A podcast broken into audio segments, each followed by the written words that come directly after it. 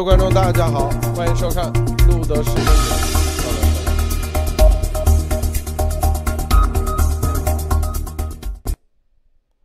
啊，诸位观众，大家好，欢迎收看路德视频之路莫爱谈。今天是二零二一年十月十一日，美国东部时间，现在是早上八点四十五分。啊，这个写错了是吧？路博谈啊，路莫爱，待会儿改一下啊。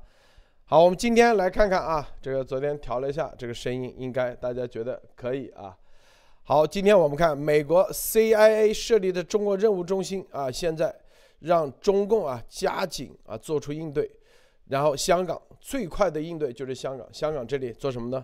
就是督促在明年完成二十三条的立法啊，这个事情，这个为什么在香港首当其冲？大家知道这个 CIA 的。在香港的这个情报站啊，才是非常关键的，啊，然后具体内容，中共的这个香港的官员也是明说了，他说 CIA 设立中国任务中心，对着哪来？不就是对着香港吗？啊，所以这里头我们待会深入的分析一下啊，这是第一，第二，中共啊，这个今天十二号将会宣布一个叫做罗呃昆明宣言啊，昆明宣言。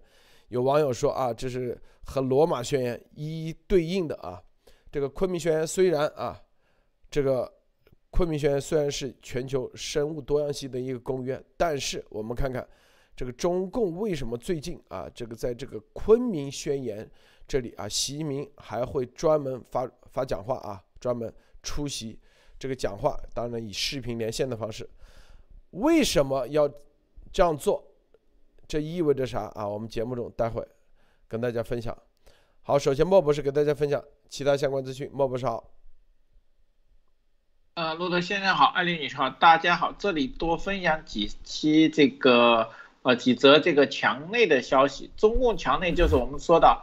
其实芯片的这个问题不光是影响到这个中共的制造业和这个高科技，我们说过，芯片对车企的这个影响现在越来越大，特别是中共。中共这两年号称自己的汽车和科技电车企业的技术居世界前列，但是芯片的这个短缺，让这个谎言又不攻自破了。现在国内很多的这个车企已经开始新车周期提前变长，促销活动没有了。以简而言之就是什么？没了芯片，中共国的汽车基本上很难去维持制造。现在中共国现在什么呢？二手车火爆，很多的二手车走俏，说明中共国现在开始整个经济包括芯片科技方面全面出现了问题。还有一则比较有意思的新闻，就是说，北京对这个落实三胎政策出了一个东西，说是二胎及以上家庭直接可以分配到公租房，而且已经启动了。但是搞笑的是，他们给出的例子来说，公租房的面积基本上只有五十个平方，也就是说，他要给一个五口、四口和五口之家的公租房面积只有五多五十多个平方，基本上两室都没有厅。但是要月租金是三千多块钱，远一点的两千多块钱。我不知道中共国谁，大家想想，以这个家庭的构造，还有多少家庭能生得出三胎来？那么你这个时间不改善民生，只让人民生，你这点做的太明显和太过分了一点。还有一点就是说，这两天中印在这个边境上的僵局其实比较搞笑。印度非常的强硬，中共国现在是开始打马虎眼了。不知道在南海问题上，中共的军队不行的时候，在中印边境上，中共的软也体现出一个问题，就是中共现在在多方树敌的时候开始收缩了。那么习有可能把这个外在压力又转化到内部，这是比较危险的。所以说，我们从各个方面看到，中共国墙内的民生最近可能下降的。会更加迅速。好的，路德，今天分享到这里。安利女士分享一下。好的，我们看今天这个国内呃有一条新闻啊，就是陕西山西严重洪涝灾害。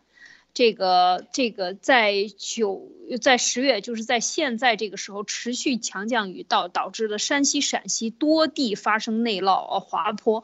大家要知道，这个滑坡地方，比如说在陕西渭南啊，这些都是大粮仓啊，在这种地方发生的这个灾难。当然，山西也有，山西很多的这个像呃这个嗯。呃，很多地方啊都有，也也是一些石泥石流啊，发生一些滑坡导致的。因为大家现在已经知道，马上要入入冬了啊，秋深秋了。深秋这个时候呢，它的天气已经凉下来了，所以在这个时候，它加上这个呃雪和内涝和导致滑坡呢，其实是很大的这个灾难。比如说祁县啊，一些都都是它的一个这个我这可以讲是资源类的一个地区啊，一些地区有的是矿山，有的就是种这个种植的地方啊，比如说运城啊这些地方都是遭灾啊，呃临汾啊等等这些地方，所以这个整个的受灾人群。啊，应该在山西就是有五十万左右的这样的一个受灾人群，所以现在很多的这个像新华社今天就爆出来一个专属求这这个求助专属通道啊，这么一个通道。我们知道，整个的国家是财政部拨了八千万人民币，八千万人民币来救灾，救这个这两省的灾。但事实上，我们看到这个当留言区打开的时候，可以看到完全都是，甚至救灾大队都没有没有物资，在这个时候发生这些事情。啊，就是可以看出没有民间的力量啊，纯属官方来投来安排的话，就是官方安排的这些单位都是急缺物资的，所以才看到这个其实要大力发展。就是我们今年讲，今年和去年多地都是这样的水涝灾害啊，就是没有民间的这个自自助的这种团体，就非常容易发生大型的这个灾难啊，呃，这个灾难的这个以及它的来救治不及导致的这个灾难啊，人道的，啊人。人为的不是人道的，说错了，这是第一件事情。第二件事情呢，就是我们看到王毅将出席亚信第六次外长会议。亚信是一个什么组织呢？就是亚洲相互协作与信任措施会议第六次外长会议，主要就是讲这个要谈的议题呢。当在十月十一号，呃，在十月十二号的时候会以视频的方式王毅出席，要谈的主题是后疫情时代亚洲的安全与可持续发展。这个组织是什么时候成立的呢？应该是一九九二。年就是在整个的这个苏联解体以后，东欧特别是西亚为呃为主的这一片大陆上，在欧亚大陆上的这些国家为主，当时是哈萨克斯呃这个哈萨克斯坦的总统。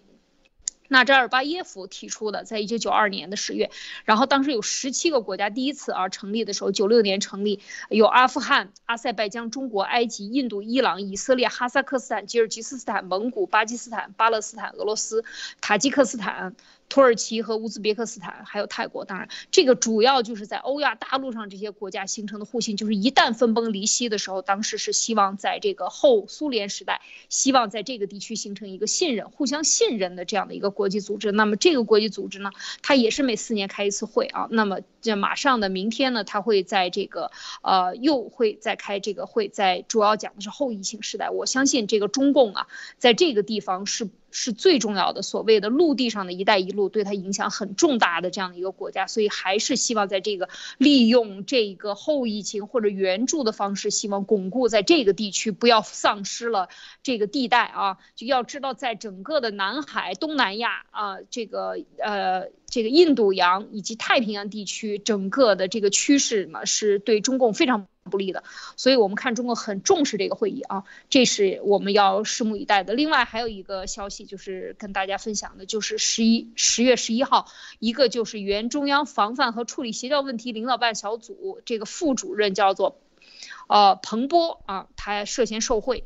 那么这个说到这个就是讲到现在，呃中共。检查、监察、查这个刀把子以外呢，还主要查网信方面的，因为这个主要是在网络方面，它主要就是对外宣传。网络办新闻办公室副局长、网络新闻办协调局长啊，就是利用这个网络的职权，它可以做一些企业经营。它这里边讲，它提供控制网络负面信息，提供帮助啊，就是有哪些企业控制网络负面信息？其实这个里边在收受贿赂的时候，我们已经看出来了，中共是。怎么样利用网络来控制信息的？他的这样的一个布局和收受贿赂的网络是什么样的啊？他就说利用职务便利啊形成的，然后非法收受他人财物，数额特别巨大，依法处以受贿罪。那么当然控制网络负面信息，这都是分包商啊，分包商都是大有利可图的。所谓维稳的费用，国家老百姓缴的这个税费啊。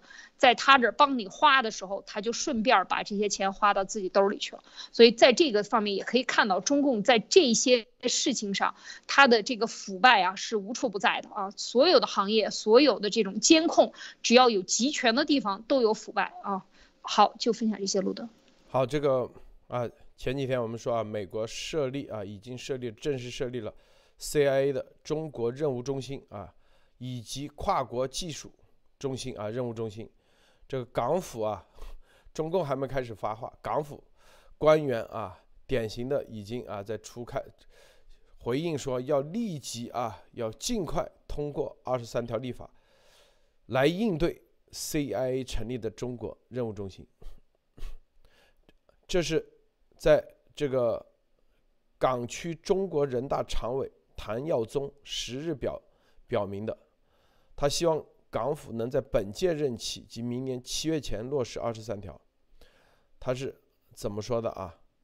说他回应回应这个这个香港成成立啊美美国成立中 CIA 的中国任务中心，他说这个主他主动提及中情局的中国任务中心是保安局长邓炳强啊，在有关施政报告的记者会上啊主动提出来的。啊，明目张胆啊！你想，他说涉及间谍的行为，可能要在本地立法时加强着墨。他续指，中情局宣布成立中国任务中心，这句话后面这句话才是关键啊！他说，他相信聪明的香港人会想象到中情局会以什么方式获取情报，港府当局有需要应对。啊，邓炳强又接着说啊，基本法二十三条禁止七类罪行。其中两类，港区港区国安法已经涵盖；其中五类包括叛国、煽动叛乱、窃取国家机密、禁止外国的政府组织和团体在香港进行政治活动、禁止香港的政治组织和团体与外国的政治组织或团体建立联系。当中部分罪行已受现有法律规管，但当局发现有关法律不足以应对啊过去两年发生的危害国家安全情况，特别是应对间谍方面，故未来立法。或要加强着墨，你看没有啊？这个美国的啊，这个 CIA 的，这叫做啊中国任务中心的设立。他这句话说，相信聪明的香港人会想象得到中情局会以什么方式获取情报。这句话啊，这个莫博士你怎么这理解啊？这个邓炳强所说的这句话啊？这句话实际上就是提醒这个中共，实际邓炳强绝对的港奸，提醒中共，如果这个中国中心出来的话，很多香港人都会向美国提供真实的信息和情报。这就是什么？他害怕什么？真正的可能两百到三百万的香港人都变成中国这个任务中心的信息来源，因为这些人在整个的。中共赤化香港过程中，一直站在对抗的前线，他们可有很多的话和信息要说。那么，这个家伙实际上就是向组织效忠了。我记得谭耀宗好像就是美国财政部第一批制裁的人里面就有他，而且应该这家伙是比较非常忠心这个中共的这个港监的这个头子。他这个话其实实际上。替中共推行这个情报和间谍在香港的应对美国的这个政策，实际上是非常的明显。大家知道，中共国内陆现在很难有强力的情报出来，但是香港仍然是一个非常大的一个香港中心、情报中心。以前美国大家知道，在这个美国好像驻香港的总领事馆仍然没有撤离，也就是说，这仍然留了一个口子。很多的情报都可能从香港到美国，而且香港大家知道民意仍然是反抗中共的，这是一个非常大的问题。也就是说，现在中共在情报方面以香港要做一个堵漏的行动，但是我觉得这一点上面他们可能低估了美国 CIA 的 CIA 成立的任务中心，绝对不简简单单的是从香港获取或者。只是从香港获取，香港只是一之一，但是中共的应对反而说明香港那里边有很多重要的情报。好的，路德。对啊，这个香港大家知道，绝对的啊是这个东亚的啊情报中心。我们去在二零一九年的时候做节目的时候，实际上跟大家说啊，跟大家分享过很多啊，香港的这个地理位置以及它历史的原因啊，可以说是对中共国的情报，它是一个情报交换中心啊。就像乌克兰啊，乌克兰是前苏联的情报交换中心，还有瑞士啊这些地方，香港啊。香港作为东亚的重要的这个情报交换中心，中国任务中心中情局中国任务中心要招大量的人啊，一定是中有一部分啊是中英文要懂的，基本上可能都是从香港这边来，台湾那也也肯定也是啊，香港肯定会有个站啊，有个站点在那里。未来现在这个保安局局长邓炳强在这个时候站出来。啊，如果是二十三条直接通过的话，等于说就是香港就彻底的啊，这个就要把这个英国在香港的所有的影响力全部啊，就英美在香港的所有的影响力全部给它踢掉。很多人说啊，这个为什么国安法通过以后啊，香港到现在，美国虽然只是啊，在这个呃法律上。有部分跟他切割，比如说不承认香港的这个遣返啊，就是不是香港，就是引渡，相互之间啊已经取消了引渡。但是为什么啊这个香港的有些这个法律英法还英美还有的有些方面还有的承认？主要的原因就是啊，美国其实英国在香港的很多这种啊情报机构啊还是有很大的价值的，很大的作用的。如果说啊，这个通过正式通过二十三条的话，等于说就是香港就彻底让美国、英国在香港这里啊，在这个情报方面获取获取方面也给你堵死了，就彻底全都堵死了啊，那就是那正儿八经是吧？那就是啊，当然了，美国它肯定也会继续发展，这毫无疑问的啊，但是啊，但是呢，这里面。我们说，对于明面上来说啊，这个香港它的未来就可能会更加啊更加阴暗，因为二十三条里头说用说啊表面上说对着什么美国的这个 CIA 的中国任务中心什么间谍这些情报这些，实际上就是秘密警察法，说白了就是可以秘密抓人，这一点。因为他说啊，只要是怀疑是间谍就可以抓人，这就是秘密警察法啊。一旦通过二十三条秘密警察法，香港是吧？那很多人，你别说现在啊，这个明面上上街了啊，估计就算写着宪法写着可以让你上街，很多人都不敢去上街。为啥？因为有秘密警察法在里面。这个艾丽女士你怎么看？是的，这个应该看出来，香港的这个反应是所有的，就是我们看 CIA 的这个，呃，两个中心出来以后，中共国顶多是在这儿嘲笑啊，说这个中国，呃，这个就是嘲笑他怎么样，要要要在中国内部招这个，呃，情报人员了啊，要在中国内部招这个 CIA 的情报人员了，等等等等。但是这个中国国内呢，它是有一个这个呃，我们说反制呃反制裁法有一个出台了。那么香港的这一次的反应应该是比大陆的反应要强很多，直接是由他的这个呃刚才说的邓炳强，呃这个他如果要把二基本法里面第二十三条，就是说呃国家安全的条文进行本地立法研究工作。就是说，他如果借这件事情，他来立这个二十三条，然后要针对间谍行为进行反制。他这个邓炳强说的这个二十三条七类罪行里边，要针对间谍行为，要成立这个这个要呃要立法的话，那这个就像路德刚才说的是秘密警察法，或者是说秘密逮捕法。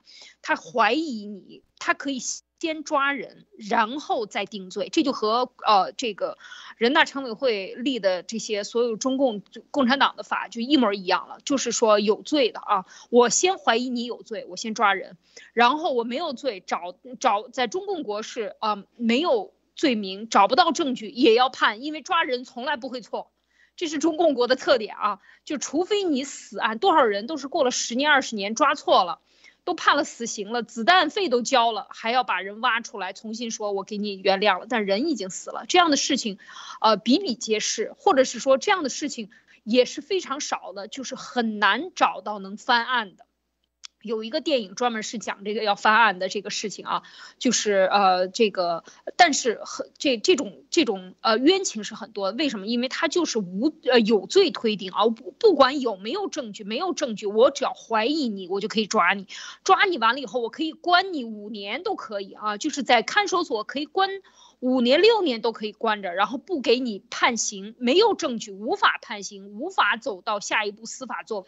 这个在很多国家这是违违法的啊！你没有办法，你就要释放人啊！你你不你在到期没有证据，你就要释放人。在中共国不是这样的，所以如果他今天用这个秘密警察法，或者说二十三条用这个来去立法应对所谓 CIA 的这个事情的话，他等于为自己找了一个理由。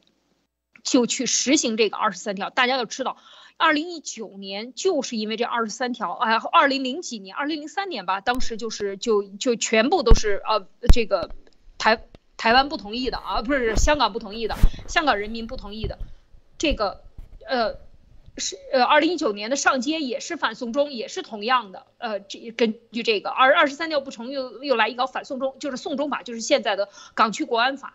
这两个法其实都是跟这个有关系，就是秘密抓人，然后有罪推定，然后抓到人以后呢，在我们再看他具体的这个刑刑法，如果出来了啊，立法，那就是有罪推定，关多长时间以后怎么定罪啊？根据他的需求来定罪，那就完全跟共产党的这个这个警察的抓人的。方法就一样了，这是非常可怕的。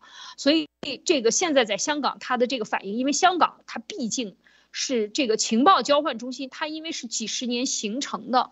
他人都在这里进行交换，有泰国人，有东亚人啊，有有有日本人、韩国人啊，美国人，世界各地的人都在这里完成交换，而且已经有的这些情报人员，他们是有圈子的，互相之间有情报在这里进行交换的啊，情报是可以用来卖钱的，所以很多时候在这个地方形成的这些东西，它可以通过它的情报网络，可以顺带的用它已经有的渗透到中共大陆的这些人员，可以迅速的组织出一个一个。情报网，呃，我觉得是有这种可能性的，所以他现在邓炳强第一个跳出来，就是就是他已经严重的意识到这个问题，但是更可怕的就是，如果针对这个真的是要通过一些法律，那这个就是把香港就是呃做的更加的严厉严酷了，应该说啊，路德，是的，这个可见啊，这个美国 CIA 的啊这个中国任务中心啊对中共。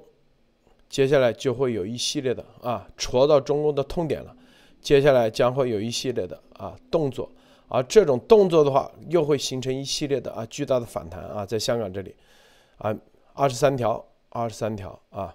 好，接下来我们看，呃，中共今天啊，在昆明啊，将将会有一个叫做什么生物性啊多样大会啊，叫联合国生物多样大会。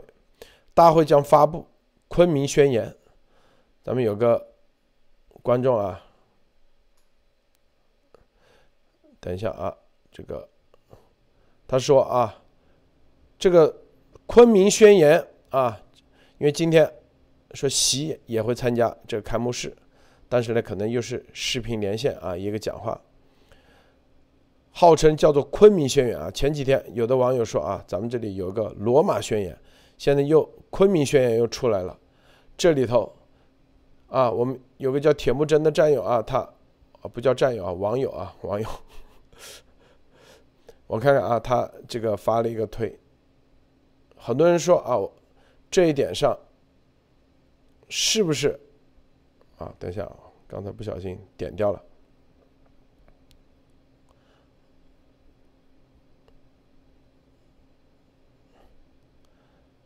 他说，联合国生物多样性大会啊，COP 幺五今天开幕，大会将发布昆明宣言。国家主席习近平将于十月十二日以视频方式出席生物多样性公约第十五次缔约方大会领导人峰会，并发表主旨讲话。他说，很明显，这是针对严博士以一万多名一线医生一起刚签署不久的罗马宣言。啊，这个莫博士你怎么看啊？是，您觉得是不是啊？按照这个铁木先这个推友所说的，是与呃针对严博士以一万名一线医生一起刚签署的罗马宣言啊？这里你怎么看啊？呃，我觉得绝对是有关系的，因为中共的这个特色现在基本上是，呃，哪里有漏洞，哪里有危险，哪里补漏。就是说，实际上中共这些年做了超限战以后，自以为已经做得非常的圆满，但是自从幺幺九严博士这个爆出病毒真相以来，其实中共也发现了，他由于很多欺上瞒下的这种工作特征，很多地方上他们是上面的人不知道下面人，下面人忽悠上面人，其实有很多的漏洞。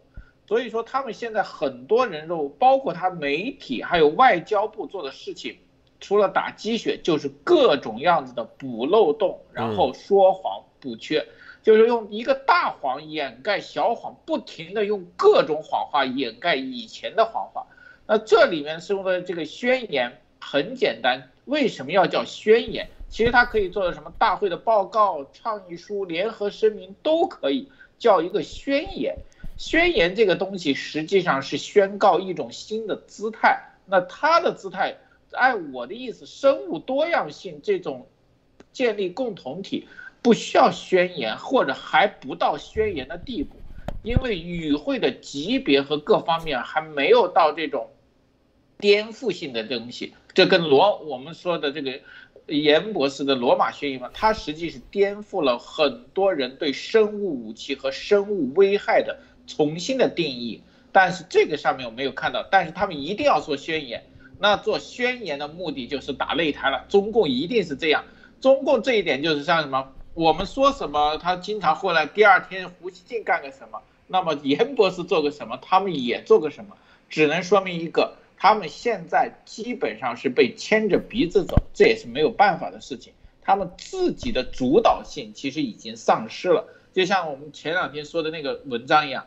当病毒这个本身变成一个证据的时候，科学在真正站出来以后，中共是有些方面是不得不应对，而不是主导现在的这个斗争了。那么其实这是好事，我觉得他越出这种事情越是好事。好的，路德，这个艾丽女士你怎么看啊？嗯，这个这个生物多样性公约，我我今天也关注到这个在昆明啊，变成了一个这个缔约的十五次第十五次会议，突然间搞了一个昆明宣言，让人觉得很很很莫名其妙啊。就是说这个搞宣言这事儿啊，不管他是在哪儿，反正他得要在一个地方，他要搞一个宣言。它这个宣言是生物多样性公约，主要是保证地球上的生物的这个多样性、种群的多样性啊，它是关于这样的一个事情。但是这个生物多样性里边，它是它这么来去推所谓的这个推这个事情呢？它呃呃，这个主要是要引起社会的，就是全全世界的这样的一个对呃生物多样加。生物多样性的一个关注啊，就说明啊，中共是很热爱大自然的，热爱地球的，热爱地球生物的。哈，我们没想把生物搞死，最重要的生物人类啊，我们把你搞死了，但你可能不算生物。不知道他是怎么想的，因为最近呢，还有这个包括昆明的一些啊十五头大象，啊，正好是迁徙，越过就是恢复这些地貌嘛，迁。可能往南可以迁到泰国等等，一直往前走，走到可能呃新加坡对面等等，马来西亚可能都有可能。它这个它是一个呃这个呃迁徙带，大象的迁徙带。那么有这个十五头大象的迁徙呢，正好在这件事情上呢，也加大了它这个推广这件事情。但事实上，我觉得它呃铁木真说的这个对应呃罗马宣言。这件事情，他想搞一个宣言啊，这个你确实觉得，我觉得有一定的道理在里边。为什么？第一，罗马宣言是所有的医生针对从医的本。本职啊，就是路德讲的这个罗马骑骑士啊，医生骑士团啊，讲的是这样的一个道理，对应的是保护人类的生命健康的基点出发来。对抗这个病毒，你弄放这个病毒是杀死人的，你不是爱人类的啊！就是这个事情是一个根本点。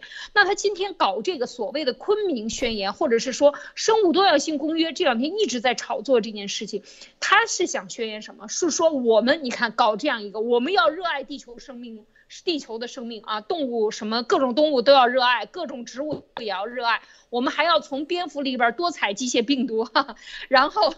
然后搞这么一个宣言，其实有没有这个意思？我觉得是有的，就是中共想宣扬自己是热爱地球人类，也就地球生物多样性的，是在这个上面做出贡献的。我不是要杀死人类和生物，我不是利用蝙蝠这个生物杀死人类这个生物，哈，我没干这事儿。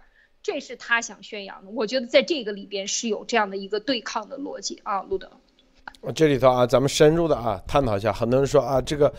这个昆明宣言和罗马宣言怎么能一回事呢？很多人说啊，这个铁木真这有点生拉硬拽啊，因为罗马宣言是医生啊，这生物宣言，你看这都是中共最高领导层习近平出面，全球联合国的，怎么能比啊？这是很多人是这这一个概念啊。第二，说这个生物多样性是以啊这个建设啊这个生态文明啊，共建地球共同生命体啊，然后。以这个生物多样性啊，《罗马宣言》是医生的，医生的里面是医生签署，但是核心啊是什么？核心是就是希腊的那个叫啥？那个当时啊，就是作为任何一个神，就是宣布啊，他在不就是保持自己的医生的最重要的那个信仰。这是最核心的啊！无论你在，因为这是他不仅仅是医生，就是 doctor 和科学家一起宣布什么？最核心就是回归人性啊！什么叫回归人性？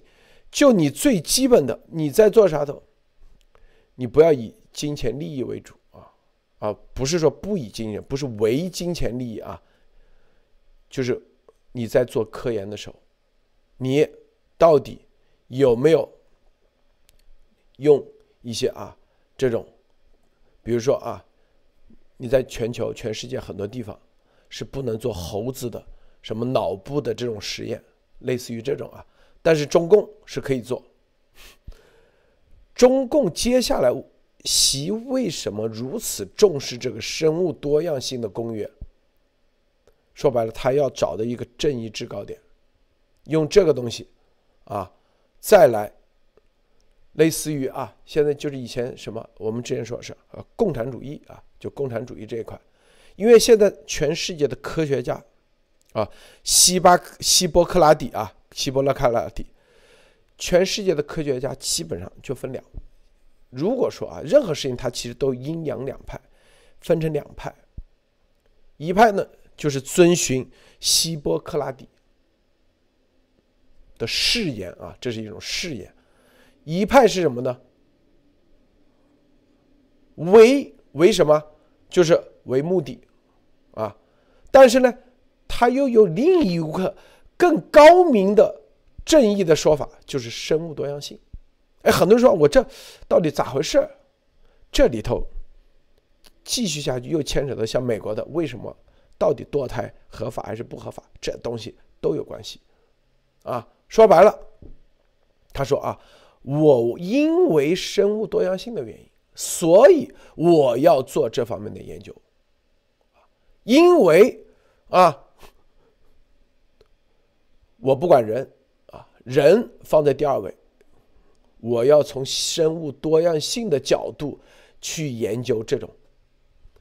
很多人说，对啊，生物就包括太多了，啊。包括太多，这就是一个正义的制高点，就是我们说的再那个点，再明确的一点啊。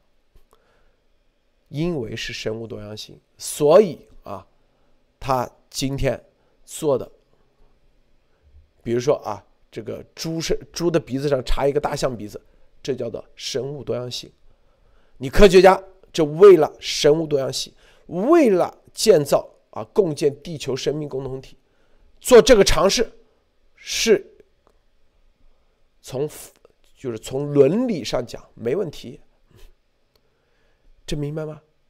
罗马宣言就是从伦理上讲，你不能这样去做，这是最核心的，啊，你得要遵循伦理。中共这个生物多样性，说白了就是为了生物多样性，你啥都可以干，只要啊，当打着一个这样的冠冕堂皇的啊，一个这样的，中共一贯都这样啊，是不是？你看他历史上啊，这里说什么？历史上历届啊生物多样性公约缔约大方大会都谈些啥？看啊，第一次、第二次。第三次，你看这个生物多样性公约决定设立一个多年期农业生物多样性的一个计划。你看这个一个多样性就把很多东西全包进去了，啊，这个东西一包进去，这个生物多样性就让很多国家在研发的时候，它就是合法。合理去做啊，因为你为了多样性，你可以去干很多越界的事情。所以，对一个魔鬼天宣言和天使宣言说太对了，总结的太对了。他说你们的啊啊罗马宣言这玩意太局限啊，你只啊不够多样性。现在搞个生物多样性，你看海洋生物多样性工作方案啊，我告诉你啊。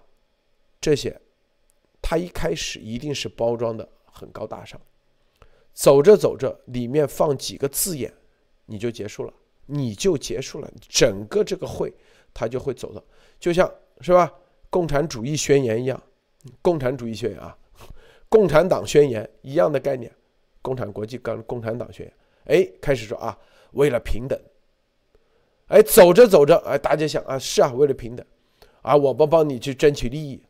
走着走着，突然一下啊，你就人就没人权了，你就没自由了，你私有财产就变公有制了。这就叫做为什么要搞一个昆明宣言啊？说白了，就是在这一块，他在这个领域，中共要把它变成一个绝对的话语权。习，我跟你说啊，听了咱节目以后啊，一系列的，他知道。这个话语权的重要性，因为他接下去要打的超限战，啊，无论是法律朝鲜战等等，最终都要这些专业的人士、科学家参与，而有些专业科学家啊，是吧？你用共产主义可以在政治上可以给把他们给搞定，但是在于研发的方向上，或者在于很多具体的委员会的表态上、表决上。他必须得拿出一个啊，更加正义系的，让他们从内心啊能接受的一个东西，就这玩意，这绝对是魔鬼宣言啊！这个莫莫，呃，艾丽女士你怎么看？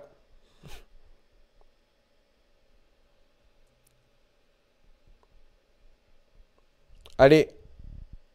哎，好，不好意思，刚才这个晚了一下，呃，嗯，应该看到，就像路德说的，因为这是第十五次大会啊，前十四次大会都没有形成宣言，那这一次在这个骨节骨眼上形成宣言，这个时间点，我相信这个就像路德说的，他确实是在抢夺话语权，因为你呃制造出一个病毒来，你现在还是海洋是吧？陆地。山山林啊，你这个天上飞的鸟禽类啊，这个这个海陆空三类的这个鸟，接下来就可以去什么呢？去微生物里边，也可以搞生物多样性。蝙蝠的病毒也可以多样性。你只要把你的生物限定在某个群体里，可以让它生物多样性成为一个未来科学发展的制高点，就是话语权的制高点。对，我觉得这个就就成为就完成了，因为科学到底。到底在探讨的，就像刚才说的希波克拉底誓言里边讲到的，医生最终的目的是要有医德，或者是说不能超越伦理。呃，这个就是说孩子。生孩子这件事情要由人类自己完成，还是交给实验室可以生产线上完成？这是一个基本的伦理，我觉得是这样。技术上你已经完全可以达到，通过克隆完成一个对一个克隆一个细胞就可以完成对小羊多利的这个一个。一九九四年就已经有了，就有了这个技术。既然它能克隆羊，它就能克隆人。那这件事情为什么不能发生呢？就是因为人类作为人类，它是有伦理的，它是万物之灵，而上。帝赋予人类的时候，它是有一个界限的，有一个伦理的界限，你不能干有些事情。那这个就是我觉得就是说到这个底线的问题。而如果要突破这个，那么你科学的发展的方向，你可以向魔鬼的方向发展，你可以让人变成没有思维的机器人。你也可以去朝着这个方向发展，但是那个就背离了人本性，人的本性啊。那么你是为了发展科学，那么科学是不是还站站立在人类在地球上这个原本质上要去发展，还是说科学本身可以杀死人类？那这个东西就变成了一个背离。就有悖于人伦的这样的一个东西，那这个到底朝哪个方向发展？我觉得今天中共做这个昆明宣言的时候，就是在挑战这件事情，因为他没有信仰。它是唯物论为基础的，只要看见了在物质上面进行发展，我给你开发出来就行了。我不管你以后有没有来生，还是有没有什么人伦的道理，因为它本身在基于它共产主义的这个思维，它现在所有的一切都是基于魔鬼的思考啊。它为了完成它的集权的利益的最大化，而不是基于人类的人本性的。这个基础上去发展科学，所以科学为什么什么东西到了中共这儿就变成一个什么共产主义中国化、中国化的什么社会主义的这个中国化，什么一切变成这个中共化特点以后呢？它都是变异的。都会发生变异，迟迟早会变异。所有的什么上市的标准、股市的发票，到了中共国让共产党这么一炒作，全变成畸形的，全都变成怪胎，一样的道理。所以我觉得今天他搞这个多样化宣言，就像路德说的，他只要在今天的这个宣言上打开一个小口子，偏零点零一度，飞出去几年以后，他就偏十万八千里了，他就变样，变成了为中共的集权统治服务的。反制于国际法的这样的一个宣言，所以这个是很可怕的。这个这个，就是说它的启动点的这个出出点的发发生的这个方向性，一定要观察到。这个路德，我觉得说的这个呃昆明宣言，它所对抗的这个魔鬼宣言，对抗天使宣言的这个这个点找的太对了啊，路德。这里头啊，这个因为昆明宣言说白了，意思就是说啊，是中共在牵头。这里面最重要的，你看啊，进一步承认有必要订立特别规定啊，以满足发展中国家的需要，包括提供新的和额外的资金和适当取得有关的技术。看到没有？这句话，这就是关键点。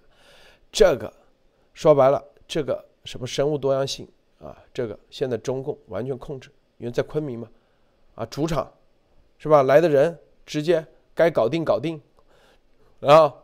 是吧？然后这里面就要开始有技术了，以生物多样性的名义啊，就 N I H 给不了钱的生物多样性去负责给钱。你要搞啥？打着是，比如说某某港大啊，现在美国开始对跟方克逊开始立法，不能搞了。哎，联合国这里生物多样性可以搞。嘿，好，本来我这是要做跟方克逊，把名字。改改成生物多样性，直接向生物多样性基金会申取资资金，看到没有？承认有必要大量投资以保护生物多样性，而且这些投资渴望产生广泛的环境、经济和社会效应，啊，所以这里头是要注入资金的，注入资金以后，就有人申请这些资金，啊，科学家来说，说白了，只要牵扯到生物。中共就在这个行当里给你打主意，知道吧？就要把生物业内的所有的动植物相关的所有的科学家、病毒的细菌全部用生物多样性这样一个基金会全部给他一锅端弄起来，用资金来控制，你给钱啊！还有前几天我们专门说过，粮食问题就牵扯到植物，是不是？这就中共昆明宣言说白了就是正儿八经正式宣布，这个已经啊成立了，啊类似于这样生物多样性的基金会以及所有的什么委员会，中共全控制了啊。第一可控，第二资金什么账户都已经开好了，所有的流程都已经搞定了，合法的所有的程序在联合国都已经备案，全部形成了。接下来。开干就就这意思，啊，是不是？说白了就是应对美国前几天啊，上我们前几天专门做前有个叫前沿法案，就是美国将会禁止对与中共国有关的任何的科学家的相关的啊基金给他们这个立法，这个立法一过，中共国。啊，和美国的科学家怎么合作？生物多样性基金，你看他们多看重这个生物这一块。大家去看看啊，以前历届的生物多样性一次、二次，中共的领导人有出席过吗？啊，有视频啊，开幕式吗？从来没有。你看没有？这就是这一次如此重视。因为他们已经尝到了这个甜头，啊，这就是关键点。关键点就是会有一系列的生物多样性的基金基金会啊，全部的美国的科学家啊，中国的科学家在这个里头继续啊，就 N I H 的中国科学家已经拿不到钱了，他们已经在那里像什么皮特达扎克这个建生态建已经不能合作了，没问题，到生物多样性合作。生物多样性基金大把钱，什么基因编辑、生物多样性，是不是联合国通过的？因为接下来具体实施的时候，就是联合国的这个生物多样性的具体审核。等到美国再反过来，啊，去找去说啊这个有问题的时候，就跟那个跟方克群都已经做完了。你世界的经济都已经成啥样了，是不是？莫博士，分享一下。呃，是的，实际上生物多样性这个公约本身其实是联合国下属的一个叫做真正的，就是说为了这个保护生物多样性。但是大家知道，中共会做一件事情和最擅长做一件事情就是。把现有的规则和漏洞变成超限战，用低级的东西偷换概念，然后把它的暗脏的东西塞进去。也就是说，它可以把一个正义的东西变成魔鬼公约。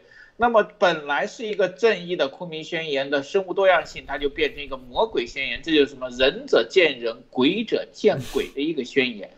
我查了一下，这个宣言最早的时候，它的目标是什么？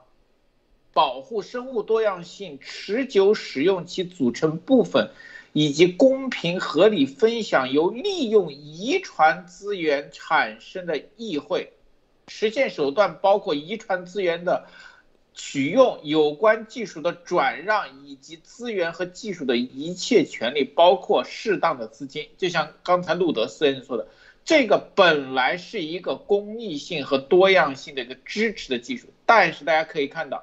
这个东西如果给了中共，就会变成一个非常复杂和邪恶的东西。怎么利用遗传资源？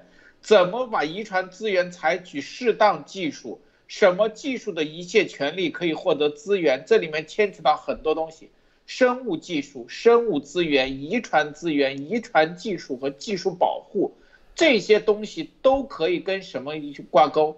病毒算不算这里面保护的？它用在病毒做的那些生物体算不算资源？它全部可以把病毒变成遗传资源，或者遗传技术，或者生物保护技术。那么它就到时候可以说，我没有做过任何的病毒，我做的是生物多样性的生物技术、遗传技术。我具有这个国家生物，为什么？这个资源是我的，我有权使用这个资源来发展某遗传技术。到最后变成病毒，那是你们说的算，我觉得这不是病毒，这是一个遗传资源和一个遗传材料。中共这个方面，我觉得也开始打这个这个。为什么他去找蝙蝠？为什么养那么多蝙蝠？为什么不让各个国家获得中共国所有做实验动物的数据？他其实就在打这个，他要用这种资源保护其自身。到时候你们要去溯源，他可以把有些技术划归到这个什么生物多样性的。遗传技术里面，这是我们固有的，需要保护的。我可以不给你们公开，那么很多的生物溯源和病毒溯源就会被他挡住。他在这里，我相信这是最早的。这次昆明宣言一定会把很多的秘密条款和黑暗条款塞进去，用来以后打这种科学战、搅洪水用。所以说，中共的这个科学绝对跟病毒有关系。好的，路德。这个不仅仅是病毒啊，中共啊这一次袭绝对的已经正儿八经，通过这一次啊超限生物武器啊正儿八经尝到了甜头，就是啊，各方面全面布局，生物多样性核心是啥？核心就是各个地方的各种生生物、动植物的。里面的重要的，比如说遗传基因、遗传材料、遗传资源，是吧？这里明天写的国，你看遗传资源的产原产国，就是遗传资源以后是一个国家重要的战略，你看没有啊？你看这里写的，为保护和持久使用生物多样性制定国家战略，是属于战略。这就是我们在去年幺幺九之后，幺二零、幺二幺、幺二二。连续几天做节目，大家记不记得？就是为什么说舟山蝙蝠是这个病毒的骨架很关键？因为他发现这个，就是啊，这就是一个重要的啊一个原材料。谁有这个原材料，就相当于你做原子弹，你得有有得有铀啊这个原材料样把它提炼。你如果没有这个原材料，你哪怕就算有原子弹、核武器的所有的技术，你都是白搭。而生物更重要。大家知道啊，在美国，任何人你不能带那种是就是生物进来啊，比如说啊，什么苹果，就有些啊，它禁止的，你必须得申报的。进中国也是一样啊，任何国家都是什么，就是物种入侵。这是一个重要概念啊，但是物种入侵的一个前提条件，你必须得有对方物种的所有的叫做遗传资源的，这就遗传资源和遗传材料。好，那些大国的啊，基本上都，但是很多小国的啊，现在就是都在去找，这就是啊，这就战战略物资啊，你想想，如果。一个人可以在某个岛上找到一个病毒、一个细菌，这个全世界从来没有过的，人类对它根本没有任何的免疫力，然后再加上它的各种技术，最终是啥结果？好，这是病毒这块。第二个，如果在某个岛上找到了某一个植物，这个植物极具侵略性，这个地球上别的啊。农作物对它根本没有反抗力，你的你的药品根本就研究不过来，它在这个基础上啊做各种开发，你的粮食危机会怎么样？这是第二点，这就是为什么说舟山病蝠毒的原始的毒株骨架啊，这不叫毒株啊，是骨架，这是中共找到以后就跟如获至宝啊，其那这个事情。那就得做什么东西？前提你得做很多大量的数据库积累啊，你得知道这个骨架管用。这就是马利克在二零一零年的时候就已经对 SARS 一代的一蛋白进行了分析和解剖，这个很关键，是吧？然后一舟山蝙蝠一病毒一看，哇，一蛋白一样，只有两个不有完全差不多，这是。我们想要的就是你得知道到底找什么，找你得知道，哎，你得有数据库，那数据库那就得共享，共享的话，你就得要有人专门成立一个基金啊，这个基金忽悠，哎，你你过来过来，我这里给你钱，然后你去搞这个开发啊，搞这个研发，科学研究，研究完我们只需要你的那个，你把那个数据分享就行了。但是这里头的数据那就是最核心的，是不是？这就是整个的中共的说白了，这个进一步的升级版，它不仅仅是病毒，这就是前几天我们做节目说，还有粮食、农作物的全面的一整盘的，你美国跟进不了啊，你根本没法跟进，是吧？如果美国在这方面，就是美国为什么要成立 CIA 这个跨国技术中心？里面专门提到的就是生物技术。美国在生物技术的情报已经完全落后与中共国。你这个这个情报是要积累的。这个情报就啊，就是数据，各种各样的。中共有人海战术，它可以快速人海。这为什么建这么多 P 三，这么多动物实验室？动物实验室啊，植物动植物实验室，为什么这么多动植物的什么啊？中共的很快就提成院士，很多啊，大家看到没有？这是一个全盘的战略，对中共来说，所以习很重视，重视的意思。就是，啊，现在总算有人听懂了。就 CCB 要把地球的各种生物武器化，说太对了，就这意思。你把它武器化之前，你得有团队，你得有数据，你得有各方面的技术。中共就搞个这，收集，找到志同道合的科学家，要钱的，有水平高的科学家，找到各种全世界各地，这里只给钱，你就去给我找。找到啊，和周战蝙蝠一样的病毒，举个例子啊，拿回来一看，哇，这是我们找了几十年，这玩意一出去，是不是稍微改造一下就可以起到什么样的价值？就中共建这么多实验室，你没有，你光靠中国人不够啊，很多地方你去不了啊，比如说什么巴西雨林里头，你不不和当地的科学家合作，你去不了，你没法去获取这个，这才是最关键的啊。这个，这个安利女士，没错，没错啊，确实的，可以。所以这个就是讲到，呃，这个就是讲到的这个应该讲啊，刚才路德讲的这个是非常可可怕的。所以我刚才看到这个就讲到了这个，呃，中共最近推出的这个生物多样性公约，在这个里边推出的昆明宣言啊。以及他还讲到了粮食和这个物种种源的这个呃呃。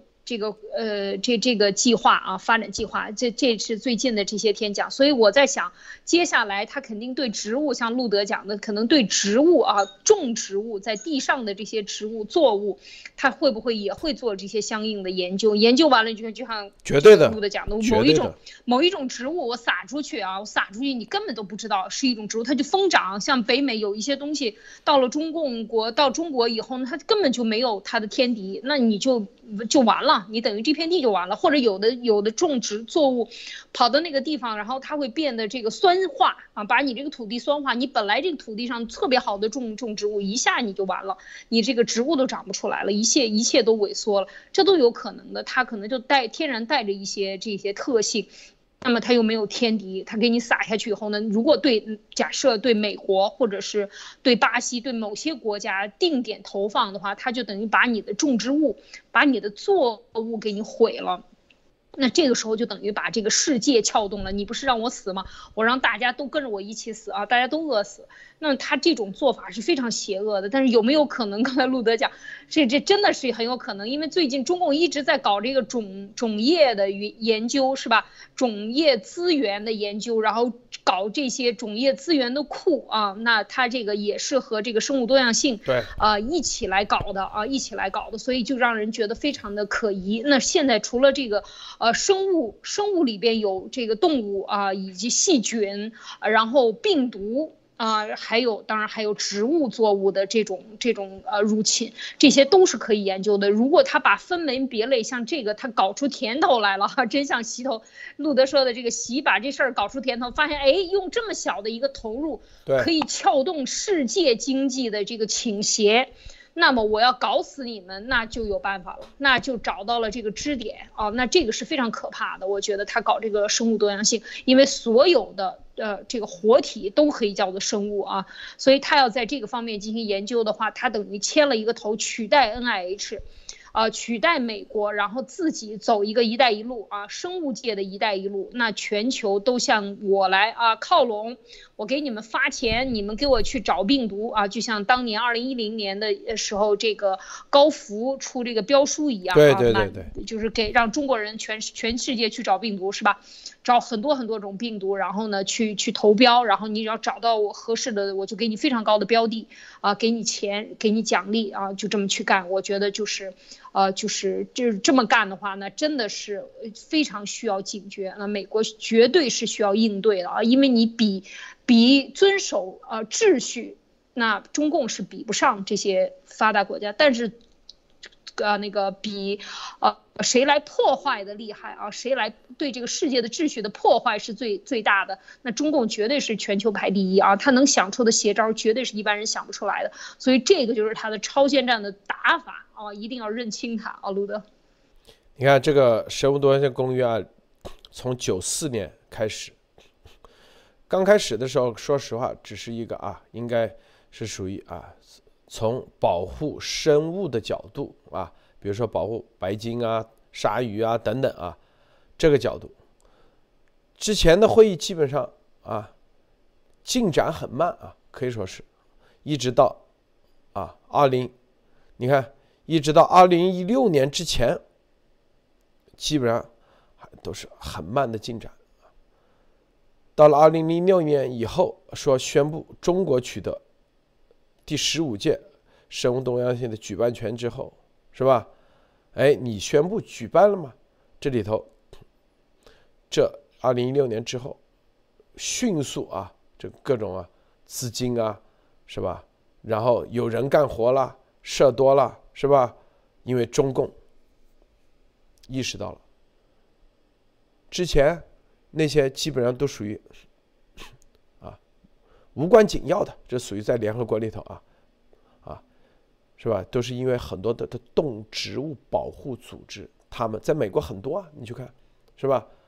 包括穿什么穿皮衣都不让的啊，有的很多动植物保护组，他们本来从保护地球大自然的角度。要搞个这，但是后面没钱啊！说白了，美国哪些组织很少有很少有人给钱的啊？全世界都没有，因为这玩意属于完全很冷门的东西啊啊，并且它这个是跟很多产业相相对立的啊。很多人说啊，这个罗马宣言，你想想，是不是这些？就是核心的根本的东西，根本的东西到底是什么？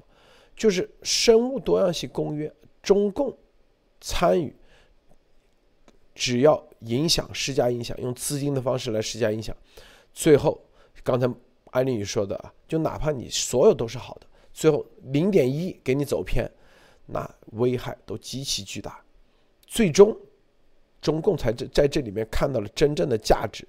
就是遗传资源，你看，你看这里写写的啊，确认各国对其自然资源拥有的主权权利，因而可否取得遗传资源的决定权属于国家政府，并依照国家法律行行使。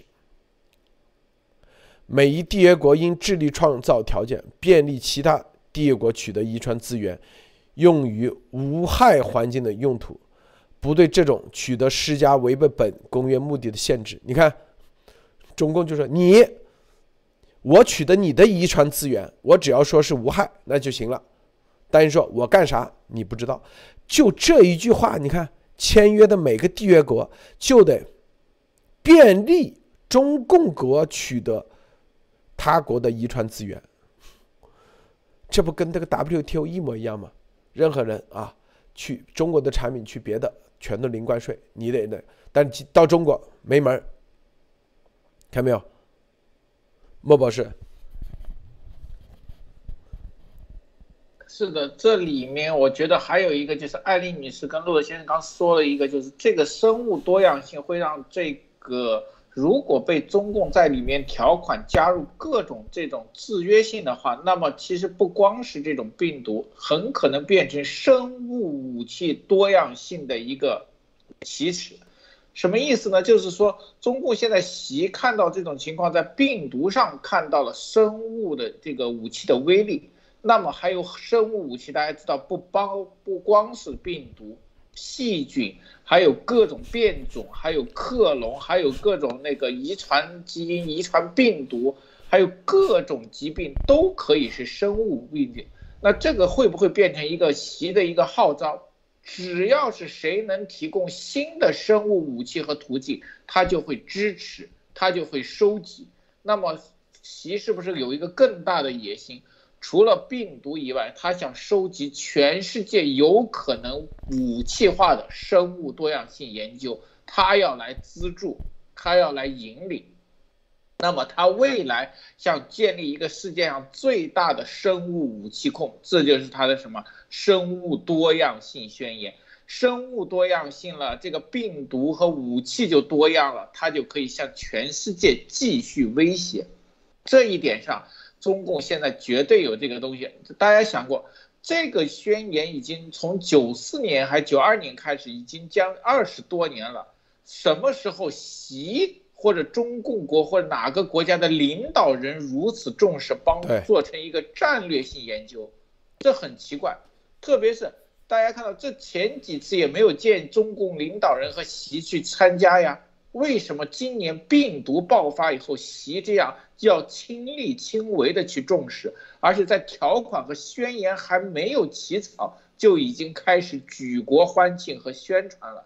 这里面是不是它有推动的意味在里面？那么中共国我们说过，中共国除了病毒以外，其他的生物武器其实都在进行，只是没有达到这次对这个中共病毒的威力。不表示习不想推进，但是大家想过没有？万一习在某一个科学家或者某个外国科学家拿习的钱或者赞助以后，突然发现一个技术可以推进的时候，那么这个东西就很容易被中共武器化。对外国科学家，我可能只是拿到一个方定做的一个研究，开发了一个新的生物技术或者基因技术。但在中共眼里，他就会看到这个技术的武器和害人的能力，这是非常恐怖的。他现在把这个技术想从中共国的科学领域推广到全世界，那么很多全世界有技术的科学家很可能就会误中中共的这种招，拿了中共的钱做了研究，最后被中共拿去武器化，这是非常恐怖的。但是中共绝对做得出来。好的，录的好，谢谢莫博士啊，谢谢啊，今天咱们节目就到结束啊，谢谢莫博士，谢谢安丽女士，谢谢诸位观众，别忘了点。